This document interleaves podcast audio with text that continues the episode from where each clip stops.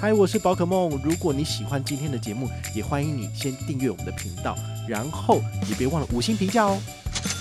今天的主题是快闪京都赏枫之旅 Part Two 来喽。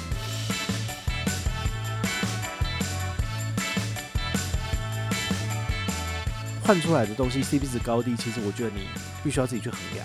那如果你是以 CP 值来做计算的话，你绝对不应该用华航里程去换，因为绝对不划算嘛。但是对于我来讲，我要两个月后飞，我两个月后马上就要有机票，那对不起，就真的只有华航。为什么？嗨，我是宝可梦，欢迎回到宝可梦卡好。今天呢，我们要继续跟大家分享我的赏枫之旅。好，这个 Part Two 的部分呢，来跟大家聊聊一些呃我自己整理的一些有趣的内容。第一个就是说住宿的部分。这次的住宿呢，因为我是仓促决定的，所以我其实并不想要再多花时间，比如说去研究呃哪里可以住，然后。可以呃享受不同的东西之类的，我觉得就照之前的哦，就是住格兰比亚酒店。那格兰比亚酒店很简单，然后就是从京都车站前站出来之后呢，上二楼 就可以 check in，好，这是最简单的。好，所以对我来讲，它是非常非常方便的一个景点。但它的缺点是什么呢？就是不便宜。好，平常的话呢，大概最便宜的房型大概六千块有找哈，六千块台币。但是呢，因为是礼拜五跟礼拜六，好，这是大日子，所以呢，它的价格呢会比较贵一点点。那再加上两个人的早餐之后呢，我平均两个晚上是一万八，所以回推大概是九千块左右哈。所以其实它真的是不太便宜，因为很多人啊去去日本玩，大家都是挑一千五到两千块左右的住宿就可以了。毕竟你一天到晚都在外面跑，其实不太用到饭店的设施，好像也不需要特别的高级。但是呢，它就是占尽了这个地利之便。所以对于我来讲呢，要从这个京都车站去其他的地方都是相当相当方便的一件事情，所以我还是会选择就是在这个地方。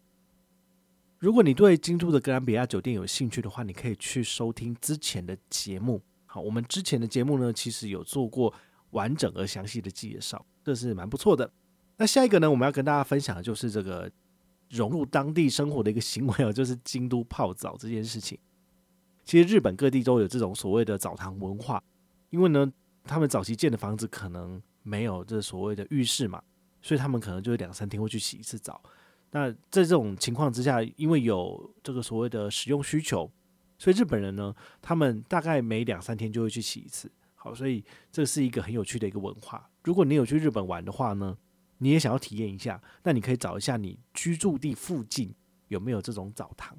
那我这次去京都呢，呃，有去了两个不同的澡堂。第一个澡堂呢，是上次有跟大家介绍过的大正汤，它就是男汤女汤分开，然后进去就是四百九十日元，然后只收现金。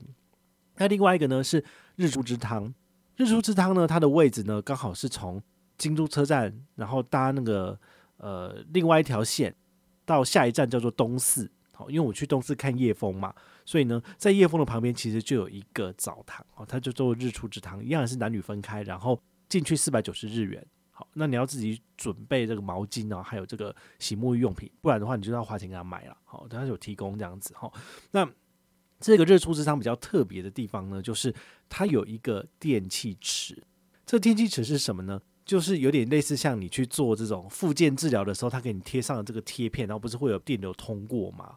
对不对？但是呢，它其实是在水池里面，就是某一个小水池里面，它有加上这个微量的这个电流。所以你去里面泡的话呢，它其实就会 就是呃，先从微小，然后到有点强，然后最后呢再停掉，然后最后再重新来一个循环这样子。好，这有点类似是你站在那个水里面呢，你的下半身就是人家帮你按摩。但如果你是全身坐下去，就是全身像从你的这个肩膀，然后往你的后面的背腰这样子，就是努力的帮你按摩的感觉啊。那其实蛮有趣的。对于我来讲，我在台湾没有做过这样子的呃电器的。这种泡澡嘛，但那边是有的，好，所以这个是大正汤跟日出之汤不一样的地方。那大正汤的部分的话，它有一个烤箱，对，它就是这样子而已。哦，那日出之汤它的烤箱好像呃因为故障关系，所以就没有开放使用，所以其实相对也是比较小一点的。好，那考量到就是呃我们如果住的是京都车站，在京都车站附近，然后如果要去泡澡的话，其实大概走大正汤是最适合的。好，那如果你要再走到这个日出之汤的话，你要走二十分钟，就有点远，好，所以就是等于是从你出了房门之后走十分钟可以去泡汤，跟走二十分钟泡汤的差别，好，所以我们当然会选择就去大正汤就好了，这其实是比较简单、比较方便的一个做法。然后你回来的路上呢，其实京都的后站呢，感觉起来就会非常的跟前站不一样。前站非常的热闹，很多百货公司，但后站的部分大部分都是住宅区，所以晚上就暗暗的，好，然后也是很安静，没有什么车。那在附近呢，其实有大概三四间不同的超商，好，小七、Lawson，然后还有全家，好，还有很多很多不同的什么，我叫不出名字的超市，他们也都有。那你可以在回家的路上，如果看到我喜欢，就去看一看这样子。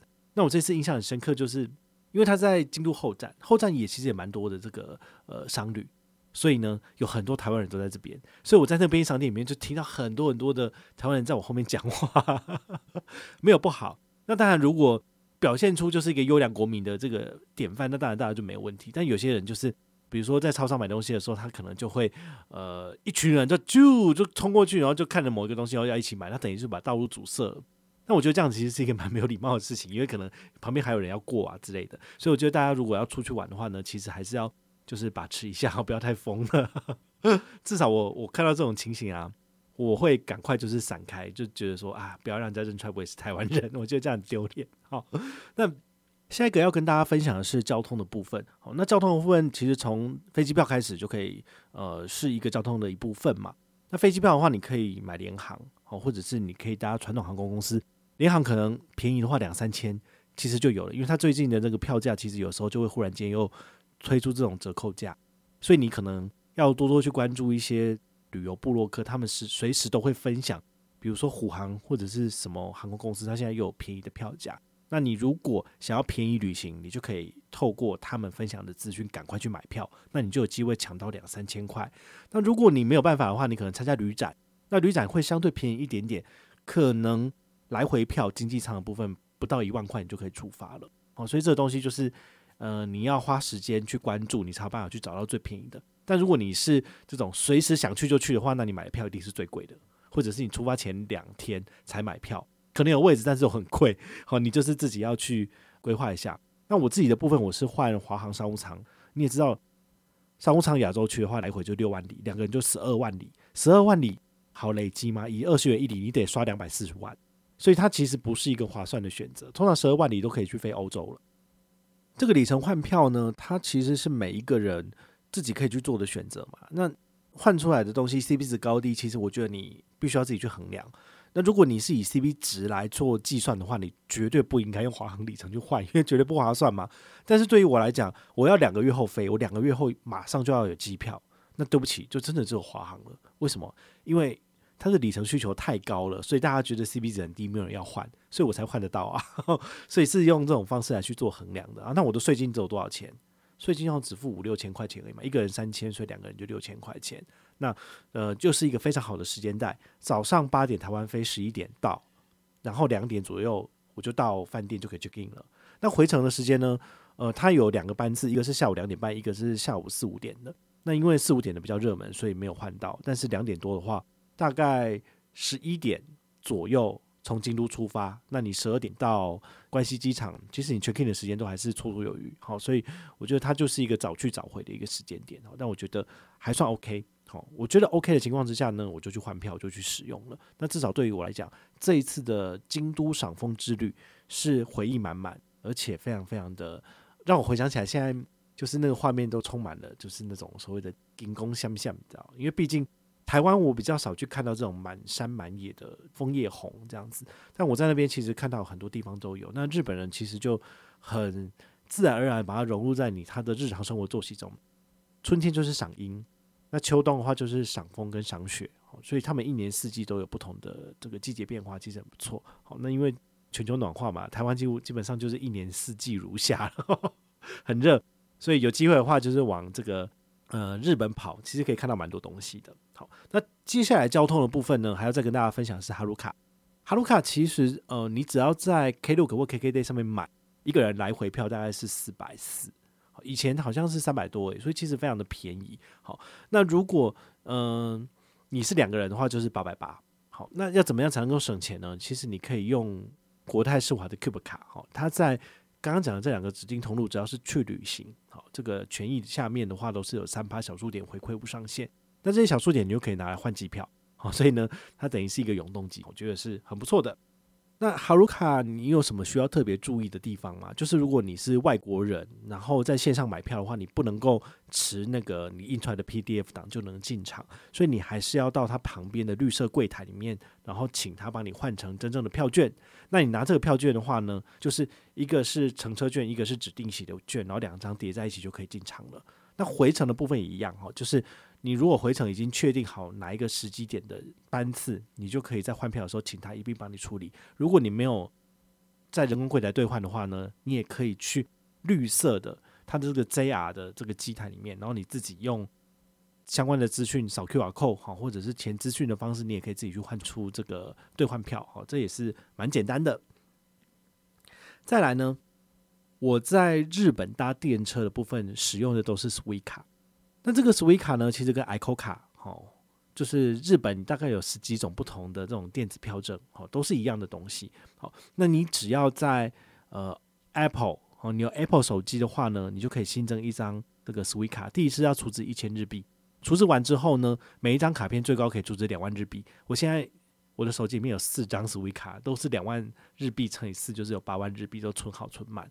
那我都怎么做呢？就是去的时候呢，他就是会拿第一张。哦，就是你放在最上面的那张 Suica 卡当做是预设卡，那么进去搭地铁我只是在超商结账的时候，它真的是一瞬间就进去了，非常非常的快速。然后呢，出站的时候它就直接扣款，好，一样是这个手机靠近，然后就结账就离开。好，我觉得这个算是台湾的悠游卡公司一直很想跟 Apple Pay 合作这个快速交通卡部分，但目前因为他们碍于这个机台没有更新的关系，所以大概还要在三年，好，二零二六年以后才有可能在台湾就是实现这样子的支付的方式。现在买不到什么实体的 Suica，但是你可以在你的手机好新增一张这个虚拟的 Suica，然后就可以把钱储进去了。目前储值赚回馈最高的有哪些卡片？比如说玉山熊本熊卡，好，那么你只要使用的是日元双币卡的版本，储值一个月一万块以内，你都可以拿到八点五趴的回馈。这八点五趴呢，包含就是一点五趴交易手续费扣除之后呢，就是七趴的回馈，好，所以算是蛮多的。除了这张卡片之外，还有什么卡片是可以使用的？比如说星展 Echo 卡，在这个年底的时候，它有一档这个一起用心刷嘛。好，那你只要在一月二十五号有做登录，好，这个额外的这个十五趴的回馈，哦，那搭配海外三趴就是有十八趴的回馈，其实也算是蛮高的回馈。好，那我之前有做过文章来整理说这个 Suica 的自动储值加值的回馈这个排行榜，那你有兴趣你可以去找来看。那这些卡片其实都是我爱用的。